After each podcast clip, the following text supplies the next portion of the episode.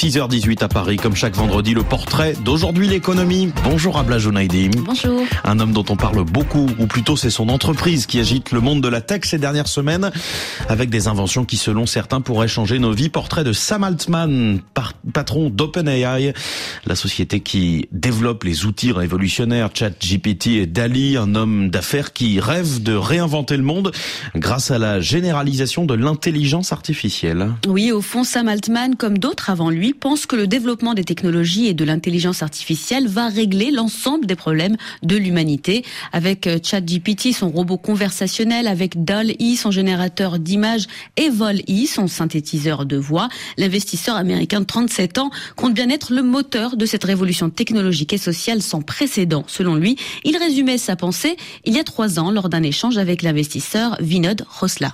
Nous essayons de construire une intelligence plus performante que celle de l'homme. Nous cherchons à l'utiliser pour résoudre les problèmes auxquels le monde est confronté. Si nous réussissons dans cette quête, je pense que ce sera la transformation technologique la plus importante de l'histoire de l'humanité. Je pense qu'elle éclipsera la révolution agricole, industrielle et la révolution d'Internet toutes réunies. Et Sam Altman vient d'en poser la première pierre avec la mise en service récente de ChatGPT. Oui, un service non pas révolutionnaire, mais innovant dans son approche, comme le raconte Stéphane Nachez, directeur de la publication du magazine Actu IA. Le grand coup de Salman Altman a été de proposer une combinaison de technologies existantes sous la forme d'un produit clé en main, utilisable par le grand public, où enfin le grand public voit l'intérêt de l'IA et qui va permettre de se développer très rapidement au cours des années à venir. Le propos recueilli par Grégory Genevrier, finalement, c'est ce succès de ChatGTP qui a poussé le natif de Chicago sur le devant de la scène internationale. Oui, même si en fait Altman joue dans la cour des grands depuis plusieurs années. Hein. Son parcours coche toutes les cases d'une figure de la Silicon Valley. La carrière du jeune homme d'affaires commence sur les bancs de la prestigieuse université de Stanford, le berceau des élites de la tech.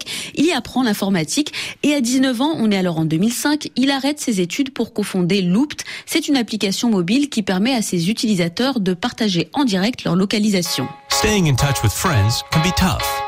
But if you have Looped from the App Store, Loopt devient très rapidement un succès. Il compte plusieurs millions d'utilisateurs, mais Sam Altman rêve encore plus grand. En 2011, il revend son premier projet à prix d'or et rejoint Y Combinator, un incubateur de start-up très coté dans la Silicon Valley. Et c'est à partir de là qu'il va s'imposer comme un brillant investisseur et qu'il va miser sur l'intelligence artificielle, Abla. Oui, Airbnb, Reddit, Stripe ou encore Pinterest, Sam Altman flaire les investissements juteux et gagne rapidement en notoriété. À côté de son poste de dénicheur de start-up, il décide décide en 2015 de se lancer dans l'intelligence artificielle.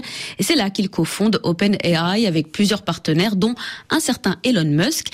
Si les deux amis partagent la même vision de la tech, politiquement, ils ne sont pas sur la même ligne. Contrairement au patron de Twitter, Sam Altman s'est toujours dit proche du Parti démocrate. Il milite notamment euh, pour un revenu universel financé par les profits générés par l'intelligence artificielle. Et à vrai dire, même leur personnalité diffère, à en croire Stéphane Nachez. Il est moins fantasque et moins polémique que Elon Musk.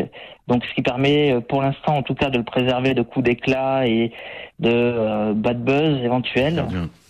Voilà, ça n'empêche pas sa société hein, d'être au cœur des critiques. Une récente enquête du magazine Time a révélé qu'OpenAI a eu recours à des travailleurs kényans rémunérés moins de 2 dollars l'heure, de quoi écorner un peu l'image de celui qui se présente comme le chevalier blanc d'une intelligence artificielle éthique et responsable.